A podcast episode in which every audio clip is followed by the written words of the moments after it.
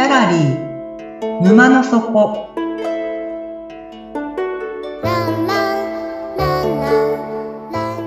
これは月に2回だけオープンする不思議なギャラリー沼の底で店主のオセアンと織りなす抽象画の世界のお話。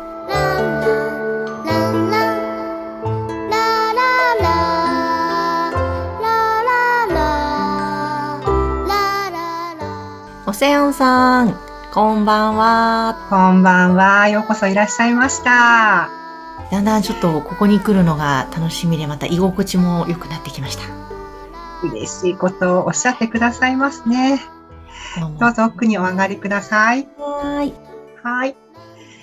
じゃあ、みつきさん、前回、日本語のことを取り上げたんですけども、え今日はですね、あの、英語を取り上げてみたいと思います。はい。うん。突然英語、得意ですか？いや、あの、中学英語ぐらいしかできないです。大丈夫です。私も同じです。はい。なぜ今日は英語を取り上げるのかというと、うんまあ、特に理由はないんですけども、まあ、馴染みがあるかなと、私たちが普段母語として使っている日本語、そして学校でよく習った英語。まず、日本語の次に取り上げるのは英語かなと、そんな程度です。あまり深く考えないでくださいね。はい。はい。はい。では、今日はですね、あの、川端康成の雪国、有名な小説なんですけども、その、あの、一文を取り上げて、同じように情景を一緒に見ていきたいと思います。はーい。はい。最初の一文、有名な一文がありまして、私、読ませてもらいますね。はい、お願いします。川端康成雪国。国境の長いトンネルを抜けると雪国であった。うんうんみつきさん、うんこの情景思い浮かべてみてください。はい。もし絵に描くとすれば、どんな構図になるでしょうか？まず、みつきさんは汽車の中にいますか？それとも外にいますか？あ、えー、っとですね、記者の中ですね。汽車の中にいる。ん。はい。では、汽車のどのあたりにいますかね？先頭、後方、中ほど。そうですね。先頭付近かな。先頭付近にいる。はい。では、汽車の中にいて、しかも先頭にいる情景を思い浮かべるということですね。はい。はい、ありがとうございます。では、この雪国のあの冒頭の同じ一文を今度は英語で読んでみたいと思います。はい。はい。The train came out of the long tunnel into the snow country. うんうんさあ、はいこの情景を思い浮かべてみてください。はい。というのは、うん。英語を母語にした方でないと難しいと思うので、うん。これはさすがにやめておきましょう。はい。はい。でちなみに、あの、英語を母語にする方たちにこの情景、絵にしてもらったっていう実験がありまして、えーその結果、ある特徴が出てくるんですけども、うん。みつきさん、それは何だと思いますか？先ほどのみつきさんの見た情景と比較したときに違う景色が彼らには見えているようなんですよ。えー、なんだろう？汽車に乗ってないとかそういうことですか？当たりです。はい。あの、彼らはですね、英語を母語にする人たちは、えっと、この視点がですね、汽車の外側に映るんですよ。で、あの、汽車とトンネルを上から俯瞰した構図うん。を絵に描く方が多いのだそうです。ああ、そっかそっか。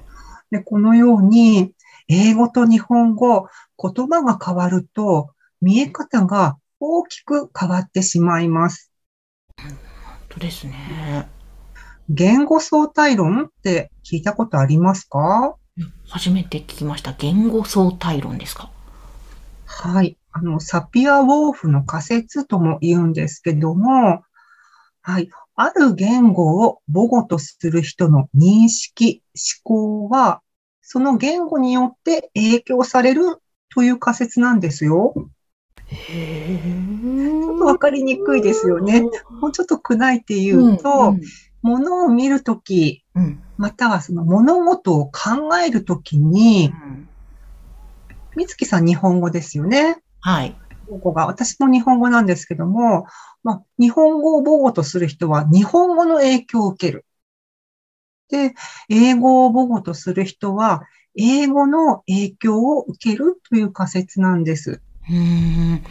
ああ、だから情景自体も変わってくるんですか？認識、物の見方が英語の影響を受けるし、日本語の影響を受けるということなんですよ。へで前回、与謝武尊の俳句覚えていますか？覚えてます？うん。サミダレや大河を前に家に軒。はい。何か言葉、一文字だけ変えることで、見え方が180度変わってしまったっていう、そういう例を前回一緒に見てきましたよね。はい、見てきました。はい。で、さらに追い打ちを打つように、この言語相対論が来たわけです、私に。過去の若い時の学生時代なんですけどね。で、この事実、まあ、このことを仮説をした時に、私こう思いました。え？それじゃあ、みんな見ている世界が違うっていうこと？ても衝撃だったんですよ。うん、うん、うん、うん。でもそういうことになりますよね。そういうことになってしまうんですよ。うん。結構ネガティブ思考だった私は、あ、人と人は分かり合えないんだと。なんかとっても絶望に打ちひしがれた若い頃が私にはありました。そうだったんです なねん。か、てっきり自分が見ている世界って、うん他の人も同じように見ているものだって思っていたんですよね、私。みつきさんはどうですか？いや、そうです。私もみんな同じものを見てると思ったけど、あ、全然違うんだとか、うんいや、本当に人それぞれ自分が見たいようにしか見ないんだなっていうのは、ようやく分かってきましたよね。まあ、だけど、同時に、え絵っていうのは自分が見たいように見ていいんだな、ということにも気がつけたんですよ。ああ、そっかそっか。そうです。理解ができたというか、で、もっと言うと、その言葉を使えば、絵を動かすこともできる。あの、たった一文字で角度、見る角度がね、変わってしまったじゃないですか。そのように、まあ、言葉を使ってビジョンとかイメージを動かすことができそうだぞっていう可能性にも気がつけたんです。なるほど、確かにそうですね。実は、湯婆婆が言葉を支配する理由がまさにこれなんですけども、へえ。言葉っていうのはイメージ、思考、感情と連動しているんです。だから言葉を操ることで湯婆婆は千尋を操ったんですよね。はあ、そういうことですか？ぶっちゃけ洗脳です。う。うん。うんうんうんうんだから言葉って本当に使用方法に気をつけないといけないなと。改めてそういう難しい道具なんだなっていうふうに思いますよね。目に見えないですからね。ですね。ちょっとした言葉一つ違っただけで、全く印象変わったり勘違いされちゃったりとか、ありますもんね。だから私、人生のどこかで、絵は理解するものだってこう思い込んでいたようなんです。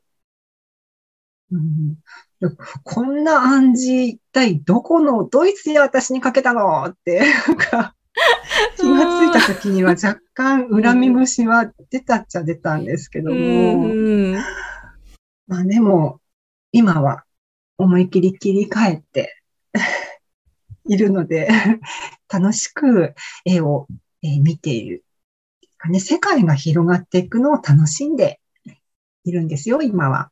あ、あよかったですね。絵を見るのはちょっと嫌だったって言ってたけども、そうなんですそうじゃなくなっていったわけですね。うんそうなんです。へえ。はいだから、まあ、私のように、あの、絵に正解、不正解あると思い込んでる方結構いるんじゃないのかなって思ったりするので、まあ、なんか一人でも自由にして差し上げたいなって、ちょっとおこがましくもうん思っているんですよ。うんうんうん。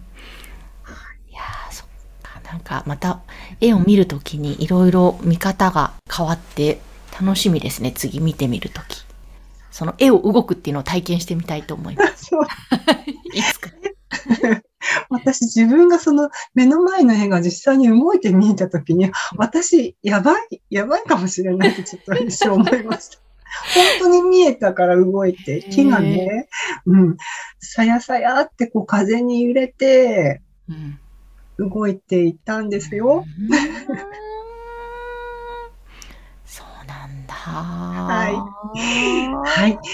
では、えこれ以上話すとボロが出てくるので、そろそろ閉店の時間にしたいと思います。はーい。はい。